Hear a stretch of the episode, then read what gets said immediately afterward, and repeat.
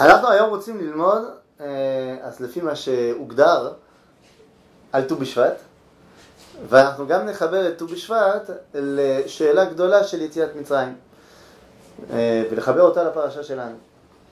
אמנם ט"ו בשבט זה יהיה רק בפרשת יתרו, אבל אני חושב שהחיבור הוא מאוד מאוד ברור למה שמקדים את פרשת יתרו בחלק השני, יותר נכון, של פרשת בשלח. טוב, אני מערבב בינתיים כל מיני נושאים, אבל צריך לשאול שאלה גדולה, שאלה ראשונית. המנהג לאכול פירות בט"ו בשבט, אה, א' הוא חדש, וב' אה, הוא צריך להתברר. למה שיהיה מנהג לאכול פירות בט"ו בשבט? שהרי זה לא הזמן. אין פירות בט"ו בשבט. חג העצים, איך יציינו את זה? אילנות. קודם כל, אפשר לעשות עוד מנהג שהוא גם לא מתאים, למשל נטיות. בסדר? זה, לא הזמן. זה, זה גם לא הזמן. לא, זה גם לא, לא, אמרתי שגם לא מתאים. זה בדיוק הזמן, למה זה לא מתאים? לא, לא. נטיות, לעשות נטיות בט"ו בשבט זה הזמן הכי גרוע לעשות נטיות, מבחינה בוטנית. זה נכון. זה מאוד למה? זה קר. פירות יבשים. לא, אבל כבר... מה, קרקע ערביות זה לא טוב, זה לא טוב. זה לא טוב לעשות נטיות בט"ו בשבט. אגב, יש לנו ראש השנה לנטיות. ראש השנה לנטיות זה בקיץ. במשנה, ראש השנה לנטיות זה... לא הבנתי. ראש השנה לאילנות. לא לא אמרתי לאילנות, אמרתי לנטיות. בסדר? זאת אומרת שאומנם הזמן המתאים ביותר לנטייה זה בסוף הקיץ, ראש השנה לאילן זה בט"ו בשבט, צריך להבין למה. ואז הגמרא מתפלפלת, ומה היא אומרת? מה, מה עושה ט"ו בשבט לראש השנה לאילן? התחלת הנגלה. זאת, לא, זה לא התחלת הנגלה, זה בדיוק, זה עוד לא נגלה. זה ההתחלה, אבל זה בנסתר. זאת אומרת, מתחיל לעלות השרף בעצים מהגשמים של השנה, ולא מהשנים של שנה קודמת. זאת אומרת שזה מתחיל, תהליך מתחיל, אבל הוא עדיין נסתר. אבל בין כך ובין כך, אז זה לא הזמן לנטוע, וזה גם לא הזמן לאכול. נכון. אז אמנם הבת שלי אמרה לי בבוקר שהשקדיה פורחת ושמש לה זורחת, וזה נכון, השקדיה זה ככה, אבל זה רק ככה בשקדיה. אבל אפילו אם כן, בשקדיה, השקד לא. השקד לא פה. אז מה אנחנו נוהגים לאכול פירות? זה מאוד מוזר הסיפור הזה. בסדר? זו שאלה ראשונית. למה אנחנו אוכלים אה, פירות בט"ו בשבט? אה, לצורך העניין, הלכה למעשה, כשאנחנו אוכלים פירות בט"ו בשבט, רוב הפירות הם לא מארץ ישראל. אה. לא רק מטורקיה. מה, לפני זה לא שמתם לב לזה? לא, בשנים האחרונות יותר מדגישים שזה מטורקיה. לפני זה לא הטריד אותנו כל כך. נכון, ידעו. לפני שנים לא לא ידעו. לא לא היה צ'רנוביל, כולנו ידענו לא לקנות. לא הבנתי. היה איזו תקופה שבכלל לא שמו לב שזה מטורקיה. כן? כן, לא היה בכלל לא לא. נושא. זה לא היה נושא. כן. טוב. אנשים חשבו שכל מה שבריא, אבל יבש, אין בעיה שווה. אחר כך מישהו גילה שאת הצימוקים מולכים עליהם שמונים כדי... כדי שיהיו יותר אה, בעיקים ויפים. אז התחילו להסתכל על לחפש השגחה. כן, לא פעם אחרת הכל היה התייחסות תמימה כזו של ככה עושים, ככה זה. זה. ופעם צדקו או פעם לא צדקו, את אומרת? אני נוטה לחשוב שפעם צדקו בדרך כלל. למה לאכול מטורקיה חופשי ולחשוב שזה מפירות ארץ ישראל? לא, בסדר, זה... לא, זה בסדר, אבל זה... זה סתם... אה, לא, כשאני גיליתי את זה חשבתי לעצמי, אף פעם לא לא דיברו על זה. כן, אבל זה, יותר גרוע בגלל שזה מטורקיה מאשר שזה מספרד, שאת אוכלת אה, תפוזים וכל מיני דברים שמגיעים כל השנה, אז מה, דווקא בט"ו בשבט אה, פתאום מתלהבים ברוח לאומית שאסור להביא שום יבוא? זה קצת... אה, כל השנה אנחנו מייבאים, וכל השנה אוכלים כל מיני דברים שהם לא באים מארצנו הקדושה. אה, בט"ו, אז נכון, ט"ו בשבט זה החג של ארץ ישראל, אז צריך להבין, או שאתה רוצה מנהג של אה, 30 פירות וכל מיני פירות, ואין מה לעשות, אתה לא מגיע לזה. או ש... אז צריך להבין מה זה הסיפור הזה. אז זה, אני רוצה לספר. אני רוצה לספר. אה, אז זהו, אז זאת השאלה הראשונה, למה אנחנו אוכלים פירות? שזה לא התקופה בכלל לאכול פירות. יש תקופה יותר מתאימה לאכול פירות? בקיץ. באביב זה עוד לא. בקיץ.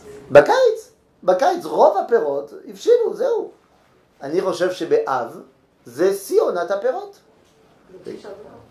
לא אמרתי בתשעה באב, באב. המחירים כבר יורדים. והמחירים יורדים, והכל. אני חושב שהזמן המתאים ביותר לאכול פירות זה בט"ו באב. בט"ו באב זה הזמן המתאים ביותר לאכול פירות. הפירות נמצאים, וזה הפירות שלנו, והכל טוב. והולכים- מאיפה מוצאים פירות? כי הולכים לכרמים, לריקודים, ועל הדרך לוקחים ענבים. נו, ככה זה עובד, לא? לא ככה התחתמתם? זה ככה עושים. בוודאי. נחטפנו, אה? מה, ענבים או אנשים? גם וגם, את אומרת. האם יהיה קשר אולי בין ט"ו בשבט לט"ו באב? שניהם ט"ו. שניהם ט"ו. האמת, זה לא רק זה, כל החגים הם בט"ו. אבל אני שואל דווקא בין ט"ו בשבט לט"ו באב. יש שישה חודשים ביניהם, וזה נכון? חצי שנה. פשוט. שמעתם שארבעים יום לפני יצירת הוולד, בת קול יוצאת ואומרת בת פלוני לפלוני. אז מתי הקדוש ברוך הוא יצר את העולם? זה היה בראש השנה, או בראש חודש ניסן. מחלוקת רבי אליעזר רבי יהושע מתי נברא העולם. אבל בין כך ובין כך, ארבעים יום לפני יצירת הוולד, זה או ט"ו באב או ט"ו בשבט. בסדר? יוצא שיש קשר הדוק בין שני החגים. שמהו הקשר? הוא הזמן של היצירה בהסתרה. עוד במחשבה. כן, כמו שאומרים בלך הדודי, סוף מעשה במחשבה תחילה. זאת אומרת, זה מאוד מאוד חשוב להבין שמה שקורה בט"ו בשבט הוא תחילת זמן. הוא תחילת תקופה. אבל, בינתיים זה רק במישור בוא נגיד, בוא נקרא לזה ככה, ה- מה? הרעיוני, בדיוק. זה רק במישור הרעיוני, אין לו ביטוי במציאות. אוקיי? וזה מושג הזמן. מושג הזמן אין לו ביטוי במציאות. זה הזמן. זה הכוונות. אבל צריך לתת לזה ביטוי. חייבים לתת לזה ביטוי במציאות. איך? אנחנו אומרים שט"ו בשבט זה, כבר למדנו בשנים קודמות, שט"ו בשבט זה חג הגאולה. נכון? שאמרנו שזה תחילת סוף הלילה. שזה גם נכון ברמת היום, גם נכון ברמת השנה, וגם נכון ברמת ההיסטוריה. זוכרות? כן, לא צריך לחזור, לחזור על זה. ברמת היום, מה זה אומר? מתי מתחיל היום? לא, לא מתחיל להאריך. זה נכון, מתחיל להאריך בחנוכה. מתי, מתי מתחיל היום? היממה. הרי יום ביהדות זה אה, וירא ויבוקר, אבל מתי מתחילה... לא, אז זה, זה השקיעה, זה מתחיל היום כולו, ערב ובוקר. אבל מתי מתחיל הבוקר? אז, אז זה תלוי, זו מחלוקת גדולה בהלכה. האם זה, זה, האם זה נצח חמה, הנצח חמה, או בעלות השחר. לפי ההלכה זה לא עלות השחר, זה הנצח חמה. אומרת, מתי מתחילים להתפלל? מהנצח חמה. זה נכון שבשעת הטרק אפשר להתחיל כבר בעלות השחר. ברכות השחר אפשר להתחיל בשחר. אבל היום יום זה... למה? כי מה ההבדל בין הנצח חמה לבין עלית השחר? הנצח חמה אין מחלוקת. השמש יצא. זהו, רואים. זה ברור וגלוי לכל. בעוד שבעלות השחר אמנם מתחיל האור, אבל עוד אפשר להתבלבל. אבל כמובן שלא יעלה על הדעת להתחיל את ברכות השחר בתיקון חצות. מה שכן עושים המקובלים, שקמים בתיקון חצות ושם אומרים ברכות השחר. למה? כי הם מבינים שבתיקון חצות מתחיל סוף הלילה. זה ההתחלה של סוף הלילה. אבל אתה לא רואה את זה. בגלוי אין לך מה לחפש, זה, לא, זה הכל שחור.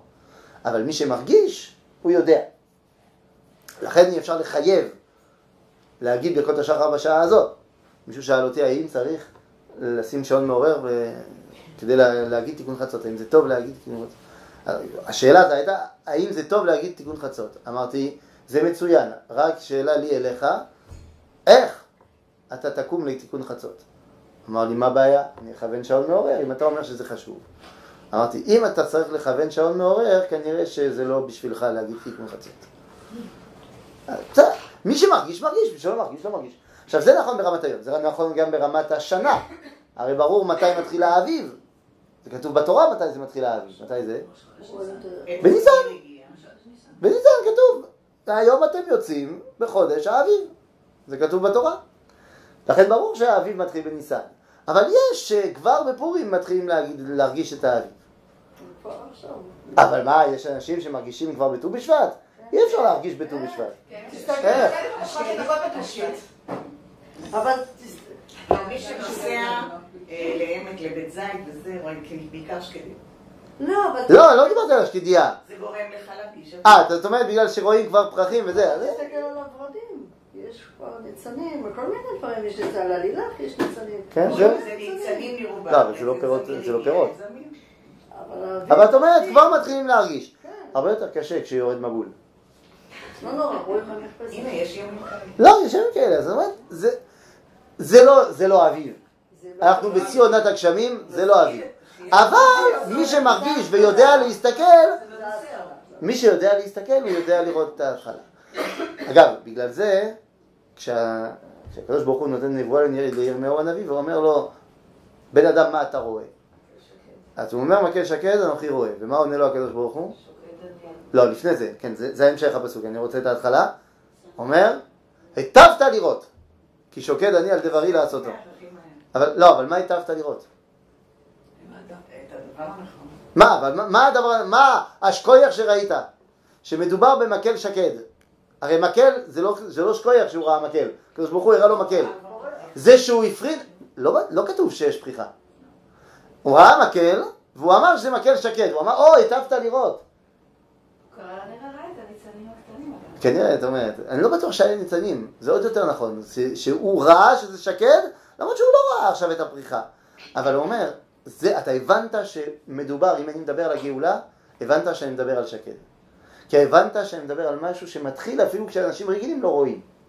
אבל זה מתחיל.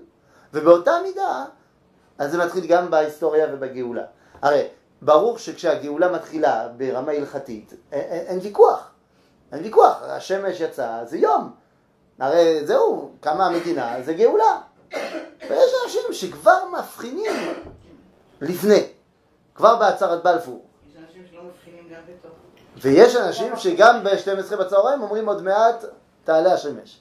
בסדר, זה גם אפשרי.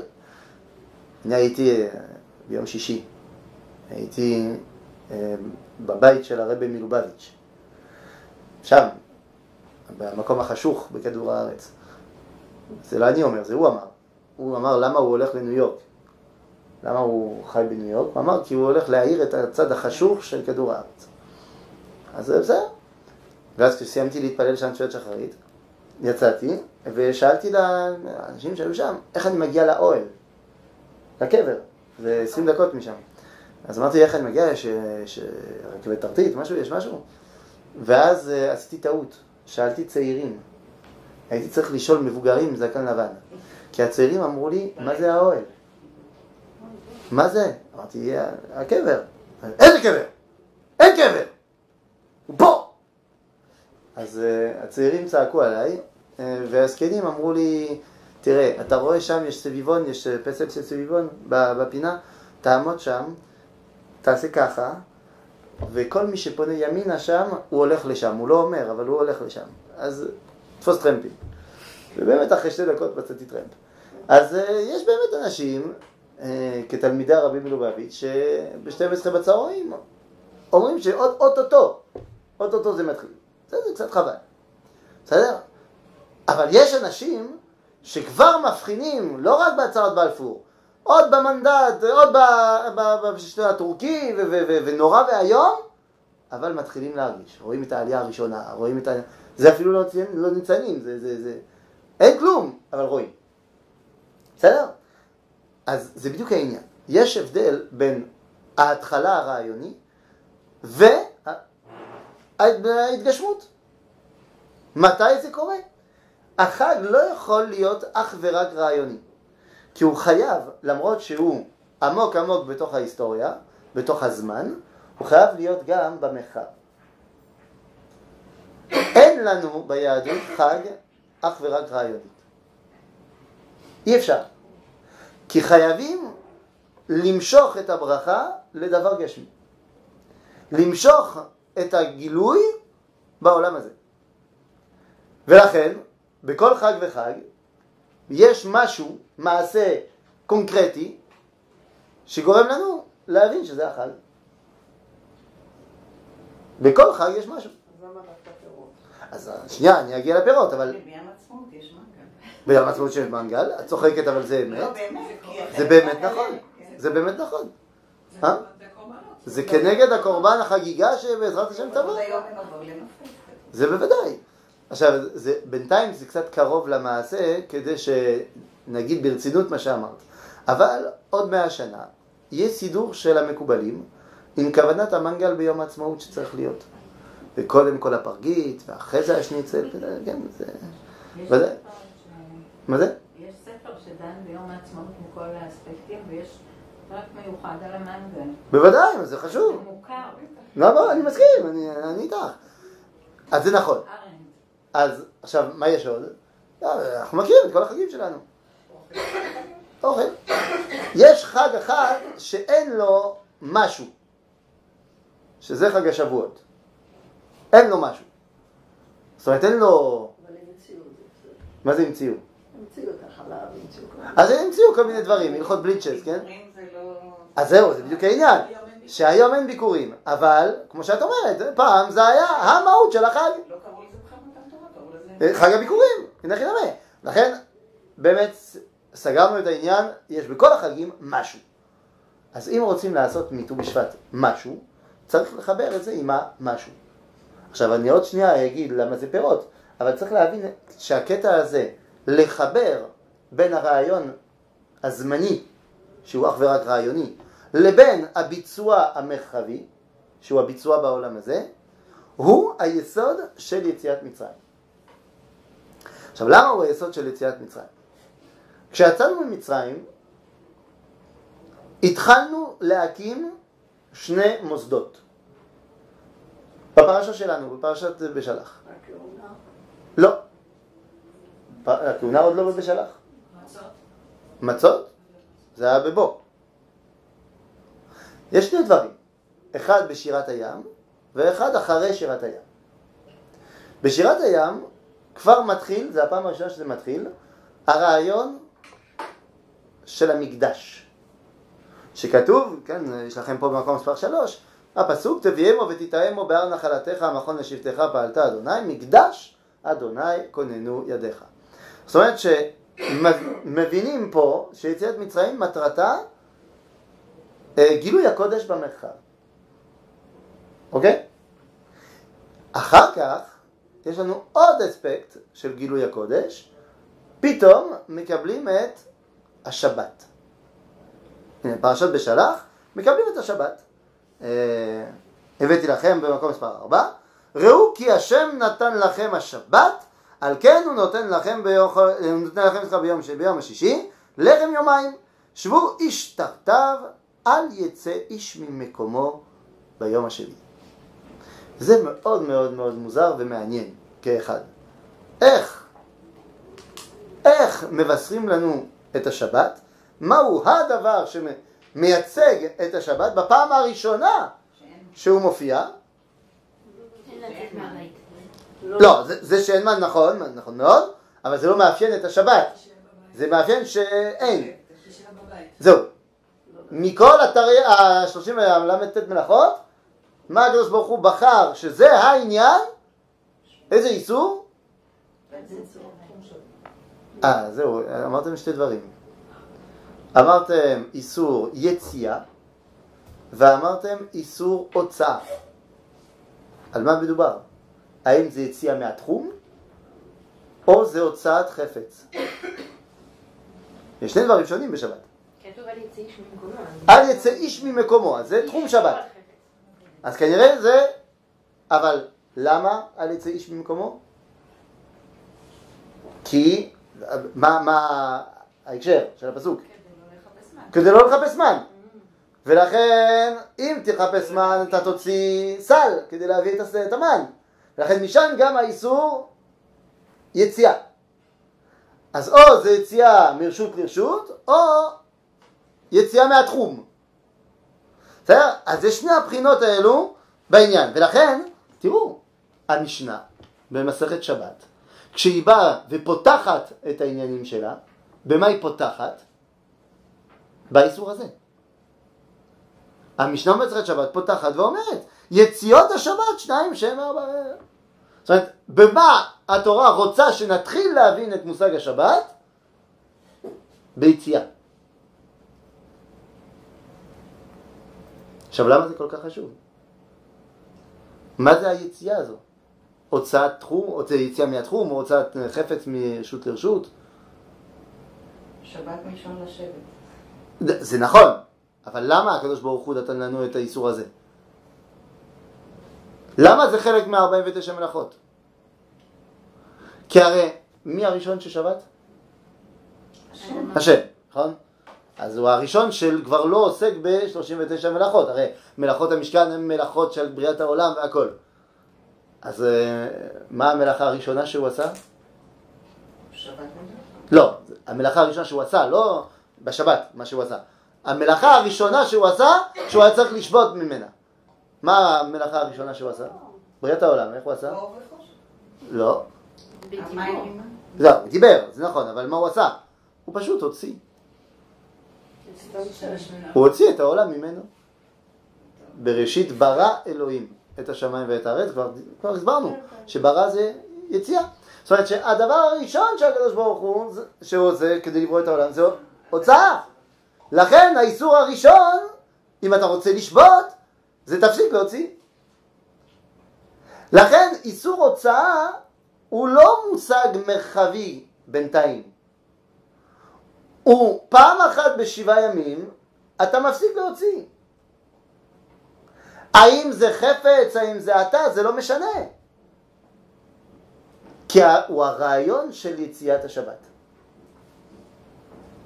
לכן הקדושה בשלב של השבת זה קדושה ברמת הזמן, ברמת הרעיון.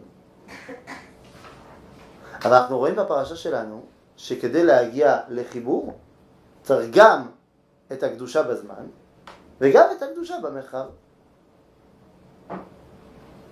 שהרי השבת נקרא מועד, כן, ברשימת המועדים בספר ויקרא, אלה מועדי השם אשר תקראו אותם במועדם, מה הראשון?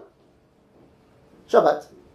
הראשון ברשימה, פה זה במקור אה, חמש, מדבר השם למשה לאמור דבר אל בני ישראל ואמרת עליהם מועדי השם אשר תקראו אותם במקראי קודש, אלה הם מועדיי, הנה ששת ימים תעשה מלאכה.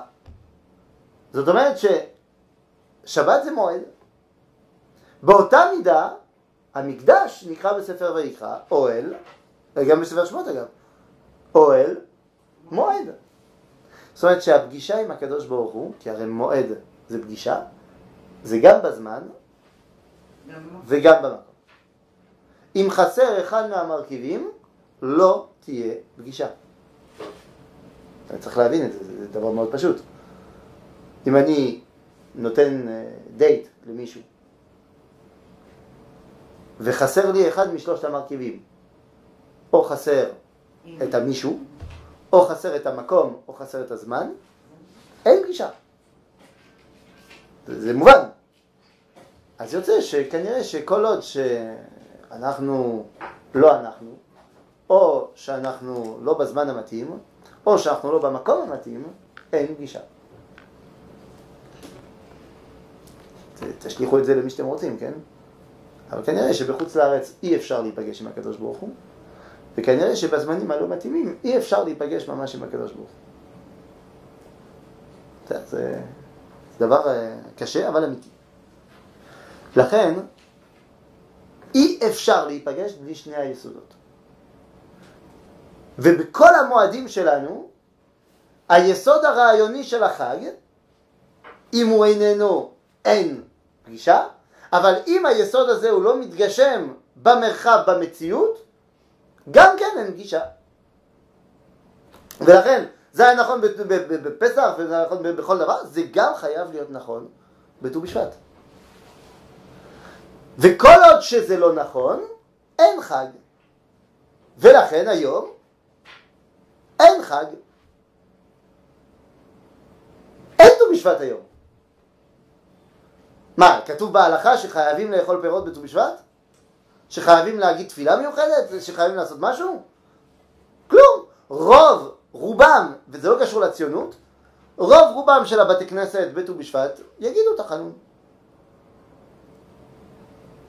כי אין כלום. מה, קרה משהו? מה? של החילונים לא יגידו תחנון, אבל גם לא יגידו יום לפני וגם יום אחרי, כי הם לא מגיעים לבית הכנסת. אז זה לא בדיוק אה, מדד, כן? אבל זה נכון שהם מרגישים את ט"ו בשבט אולי קצת יותר מכמה, מהרבה דתיים. זה נכון. אבל, אבל אין בהלכה ט"ו בשבט. ולמה אין בהלכה ט"ו בשבט? כי בינתיים יהיה אפשר שיהיה ט"ו בשבט בהלכה.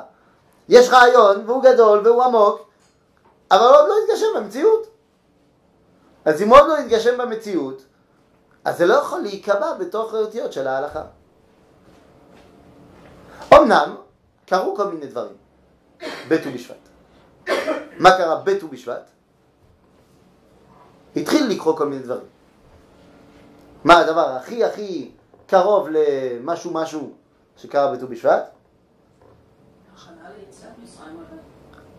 מה, זה היה בט"ו בשבט? חודש לפני כן, אולי. אין לי... יכול להיות שכן, יכול להיות שלא, אני, אני לא יודע.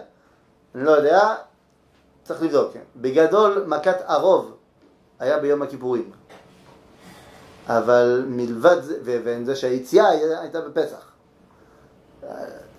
איפה לשים את ט"ו בשבט באמצע, אני לא יודע. כנסת. זהו, זה חג הכנסת.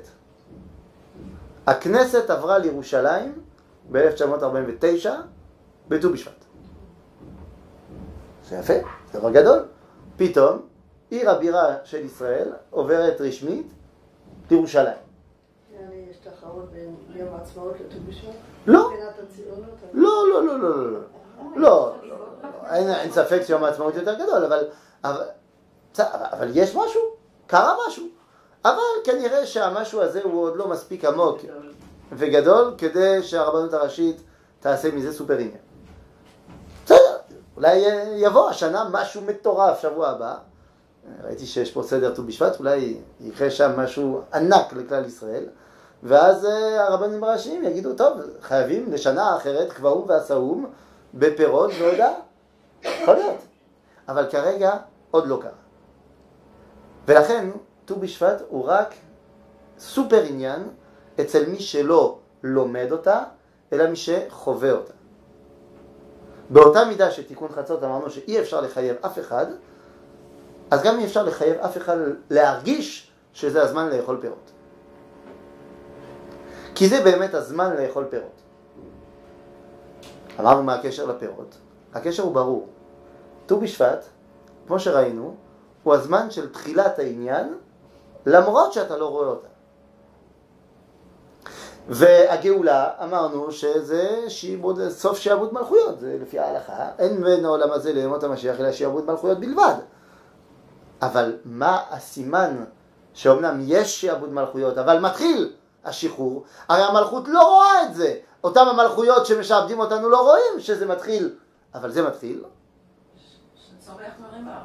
כן, כשישראל נותנת פירותיה בעין יפה.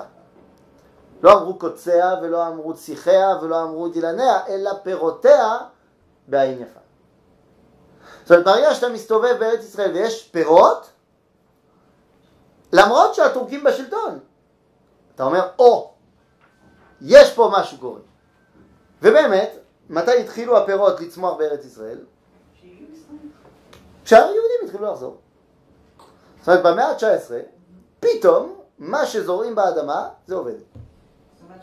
מאמין בגאולה זה להיות חקלאי בעצם. זה, זה ממש ככה. זה ממש ככה. טוב, קודם כל, פעם זה לא היה אישו. מאמין, הרי דיברו על זה ב... כן, כן. לא, אני אומר, פעם זה, פעם זה לא היה אישו, כי כשיצאנו ממצרים, 99% מה, מהאומה היה חקלאי. אבל היום, כן, כנראה שהחקלאי, הוא מבין הרבה הרבה הרבה יותר טוב את הקשר שלו עם הקדוש ברוך הוא, עם הקשר שלו עם האדמה, עם הקשר, ודאי, מה זה. אה, החקלאי הוא יודע מתי צריך להתפלל על הגשם באמת. אנחנו שומעים להנחיות של הרבנות הראשית, ו... וגם אמרו את זה כשזרעו בגוש קטיף, מאמין וזורע. כן. זה נכון, זה נכון. וכשיצאו משם כבר לא, לא, לא, לא בגדול. שום דבר לא גודל כשאנחנו לא פה. למדתי גורדון, אבי גורדון מה כל הזמן אמר? וזה- זה ממש, זה ממש. כי הרי כשאתה לא פה, לא, לא, לא כדאי להיות חקלאי, כי הרי זה לא עובד. זה לא עובד. הנה, מרק טוויין היה פה, הוא ראה שזה שממה אחת גדולה. שאטו בריאון היה פה, הוא ראה שזה שממה אחת גדולה. אה? גם למרטין, וגם רבי עובדיה מברטנורה, וגם רבי בנימין מתודלה, וכל הנושאים הגדולים, כולם אמרו פה אין, אה. אין חיים. פתאום עם ישראל חוזר, זה לא שהמציאו אז טכניקות, זה מטורף. ולכן, בחג שמסמל את זה, אני יודע שזה לא הזמן לאכול פירות, אבל אני אוכל פירות. למה אני אוכל פירות? כי, כי זה בדיוק הזמן לאכול פירות, למרות שזה לא הזמן. זה בדיוק הזמן לאכול. דווקא בגלל שזה לא הזמן, כי אני לא מחכה שזה יהיה. יש בהלכה מושג שנקרא זריזים מקדימים. זריזים מקדימים. אני, נכון, היית יכול לחכות עד לחודש ניסן כדי להגיד ברכת האילנות. וזה מה שתעשה באמת לפי ההלכה. זה מה שעושים. והיית יכול לחכות אז כדי ליהנות מכל התחייה החקלאית. אבל אתה לא רוצה לחכות. אתה בעצם רוצה ליזום את התחייה. מה הכוונה ליזום את התחייה? יש בהלכה, ואני מקפיץ אתכם למקום מספר 9, יש בהלכה מושג מוזר, זה בהלכות תפילה, בתחילת הלכות תפילה. אה, משפט לא ברור. שולחן ערוך, אורח חיים, א', א', זה ממש תחילת העניינים. ההלכה הראשונה בשולחן ערוך. מה כתוב? יתגבר כארי לעמוד בבוקר לעבודת בוראו. אני זוכר שפעם ראשונה שלמדתי את זה, הייתי אצל הרב שרקי, אמרתי לו, אה, אני הייתי בגן חיות. איזה יתגבר כארי. הוא יושן, כל הזמן יושן. אז הוא אמר לי, זה לא כתוב יקום כארי. להתגבר. כי ברגע שהארי קם ומתגבר, או-הו, מי יכול עליו? אבל להתגבר כארי, לעשות, טוב, לעשות אה, עבודת בוראו. ומה שחשוב זה עכשיו, שיהיה הוא מעורר השחר. אתה צריך אתה לעורר השחר. לא שהשחר יעורר אותך. באסטריקס תמיד יש את התרנגול שמאיר את כל הכפר. ויש פרק אחד שכולם קמים באמצע הלילה והתרנגול בבהלה. ופתאום עולה השמש, הוא רוצה להתחיל לעשות קוקוריקו, והוא פותח עיניים, הוא רואה שכולם כבר קמים. מה זה צריך להיות? זה עבודה שלי. לא. שיהיה הוא מעורר השחר. זה, זה ההלכה הראשונה בשולחן ערוך. שאתה צריך להאיר את האור לפני שהאור תאיר אותך. עכשיו למה? המשכים להתחנן לפני בוראו יכוון לשעות עת שמשתנות המשמרות שהם בשליש הלילה ולסוף שני שליש לילה ולסוף הלילה שהתפילה יתפלל באותה, ש... כן, שהתפילה שיתפלל באותן שעות על החורבן ועל הגלות רצויה. ראוי לכל ירא שמיים שיהיה מיצר ודואג על החורבן, על חורבן בית המקדש. ההלכה הראשונה בשולחן ערוך. ההלכה הראשונה, כמו הבני דודים שלנו, שמתעוררים באמצע הלילה כדי להתפלל. לא, זה לא באמצע הלילה. בחמש מתעוררים. אבל זה לא באמצע הלילה. אז זה בשליש השני. לא, לא, שנייה, שנייה, שנייה. שנייה. יש כמה דברים. הלילה מחולק למשמרות, אוקיי? תחילת הלילה זה תפילת ערבית. אמצע הלילה זה תפילת הדודו. אבל אומרים לך, מתי אתה צריך להת- להתחיל להתפלל? בזמן שמשתנות המשמרות.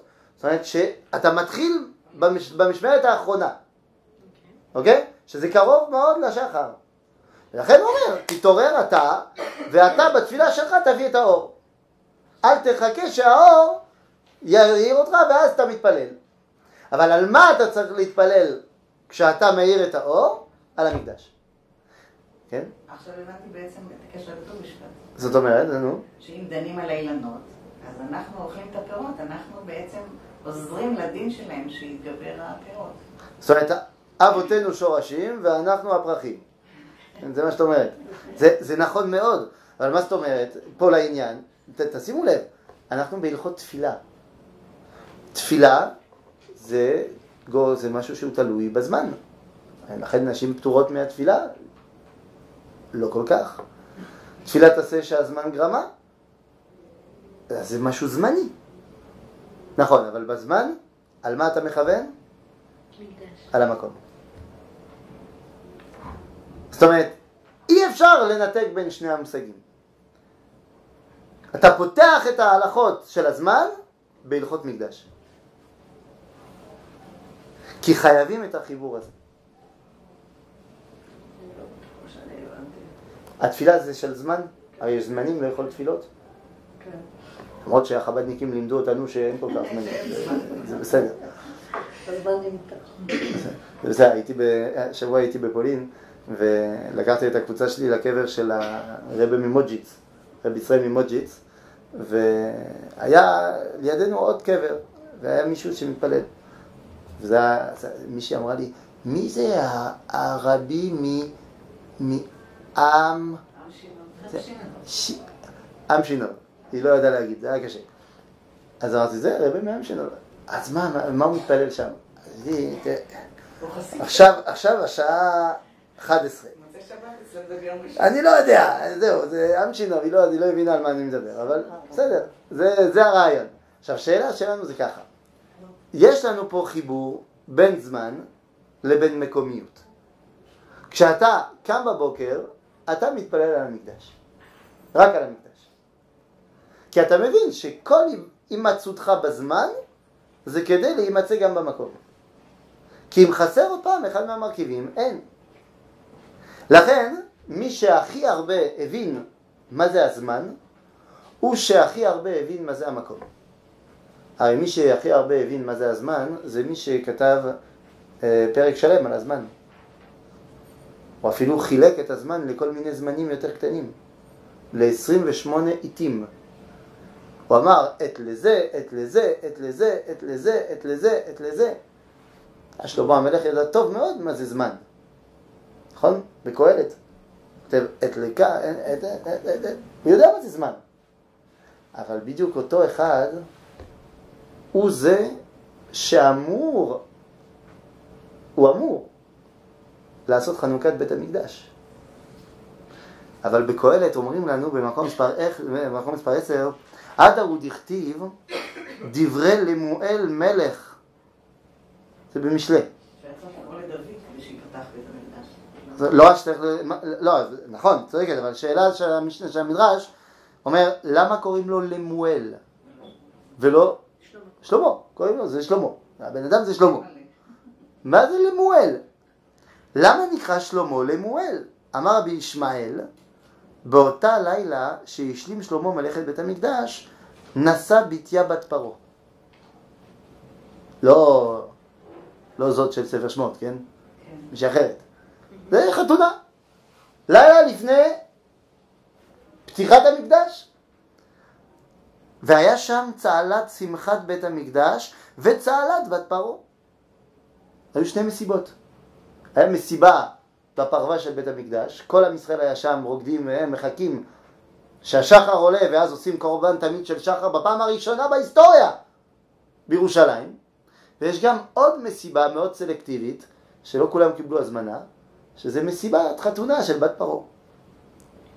ועלתה צהלת שמחת בת פרעה יותר מצהלת בית המקדש. היא התחתנה עם שלמה? כן, כן, כן. כן. כמה דמויות הוא התחתן. כן, נו נו. הוא דאמר מלתא קולה וחפים למלכה ולכך נקרא למואל שהשליך עול מלכות שמיים מעליו כלומר למה לא אל נורא ואיום מה שכתוב שם למה קוראים לו למואל? זה, עונש. זה, זה כאילו, כן, זה כאילו שהוא אמר למה לי אל לא צריך.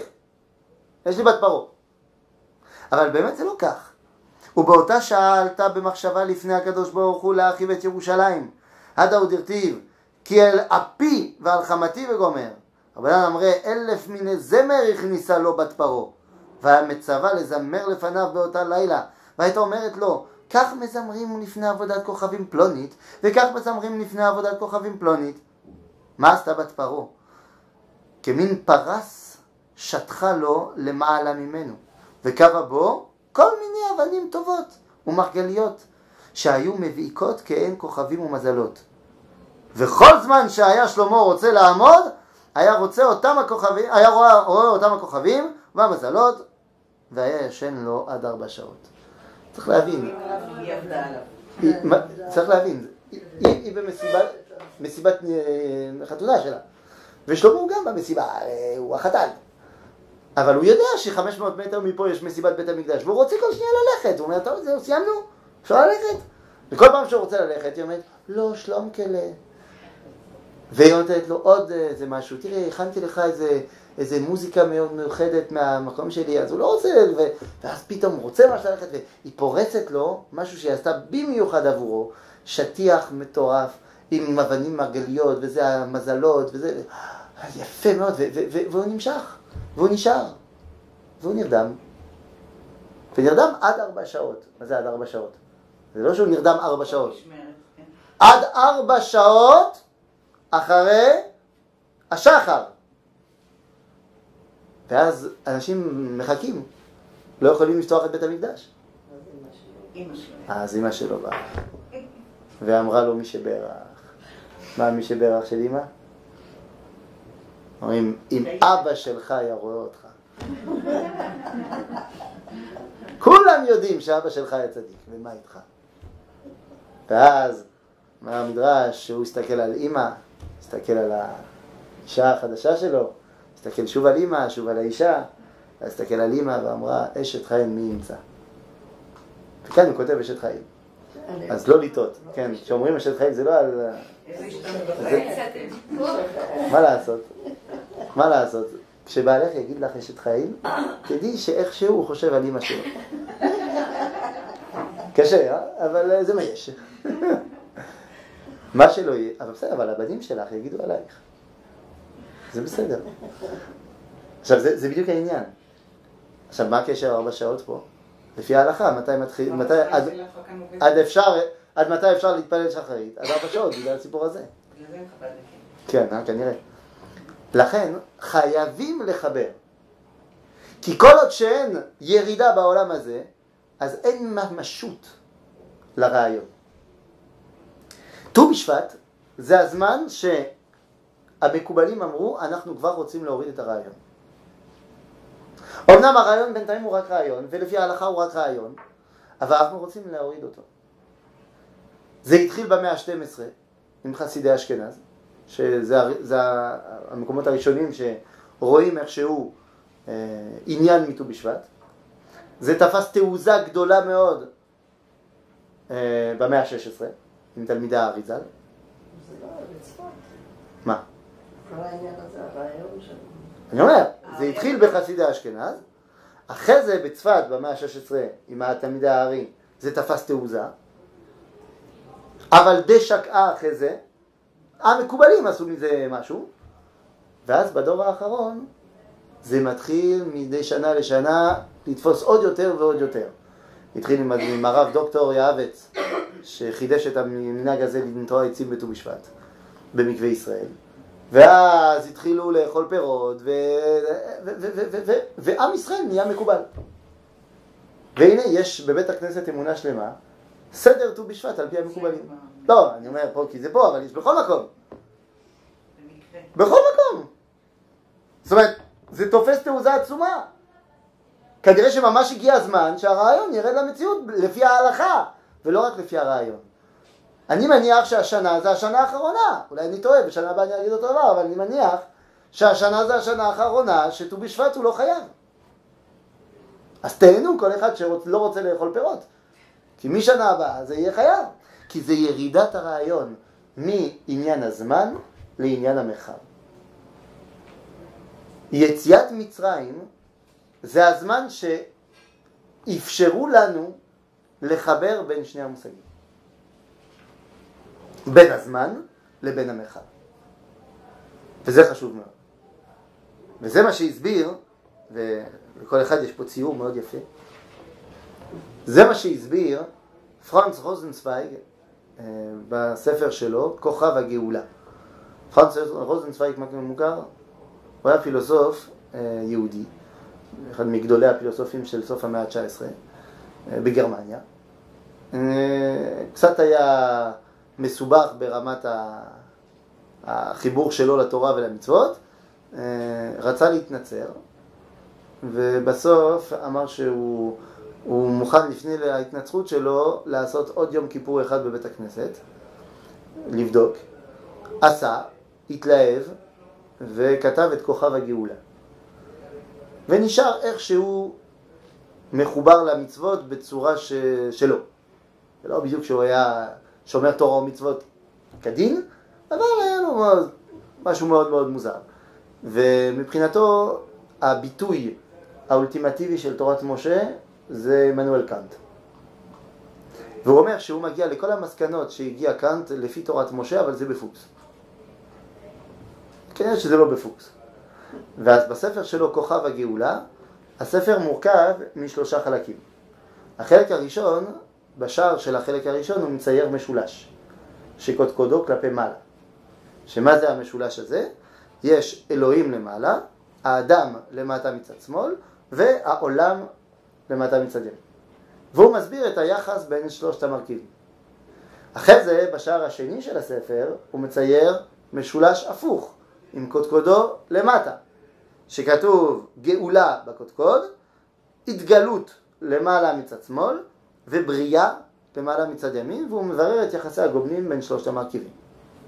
ובשער השלישי, תדמיינו, הוא מחבר בין שני המשולשים. ומגיעים לכוכב, לכוכב הגאולה. ובעצם מה הוא בא להסביר לנו?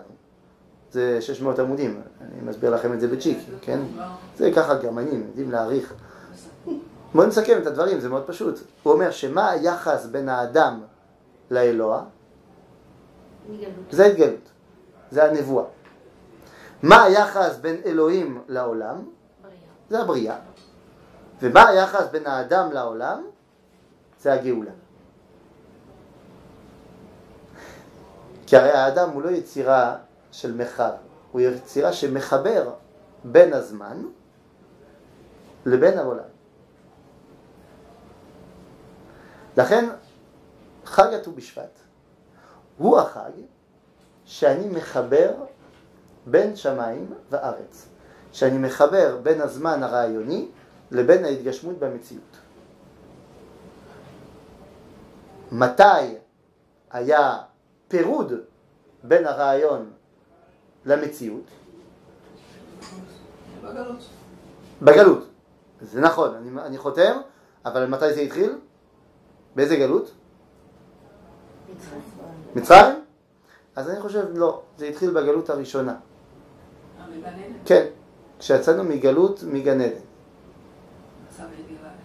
המצב האידיאלי כבר לא היה, יצאנו. לגלות מהאידאל אל המציאות. ולכן חייבים לחבר. ואם יצאנו מגן עדן בגלל שאכלנו את הפרי בצורה לא, נכונה, לא נכונה, אז התיקון זה שאנחנו אוכלים את הפרי בצורה נכונה, בט"ו בשבט. ומכיוון שהפרי היה האתרוג, כידוע לכם, לא, האתרוג, או חיטה או ענבים. זה שלושת הדעות בגמרא. לכולי עלמא לא תפוח. כן, לא, גרסת הנוצרים לצורך העניין. אה, או תאנה, או גפן, או חיטה, אבל מה שעולה על שלושת הדעות זה האתרוג. כי זה טעם עצו וטעם פריו שווים. כתוב עץ, כן? עץ פרי עושה פרי, ומצד שני גם הוא אכל מן העץ. אז לכן זה האתרוג. ולכן, לא בכדי, כבר שבוע בסופרים למיניהם מוציאים אתרוגים מסוכרים. שבועיים לפני ט"ו בשבט, בכל הסופרים תמצאו אתרוגים. כי בט"ו בשבט מתפללים שיהיה לנו אתרוג יפה. עכשיו רק שסתם ככה בינינו, אה, אתרוג זה גם שם קוד. שם קוד במדינת ישראל.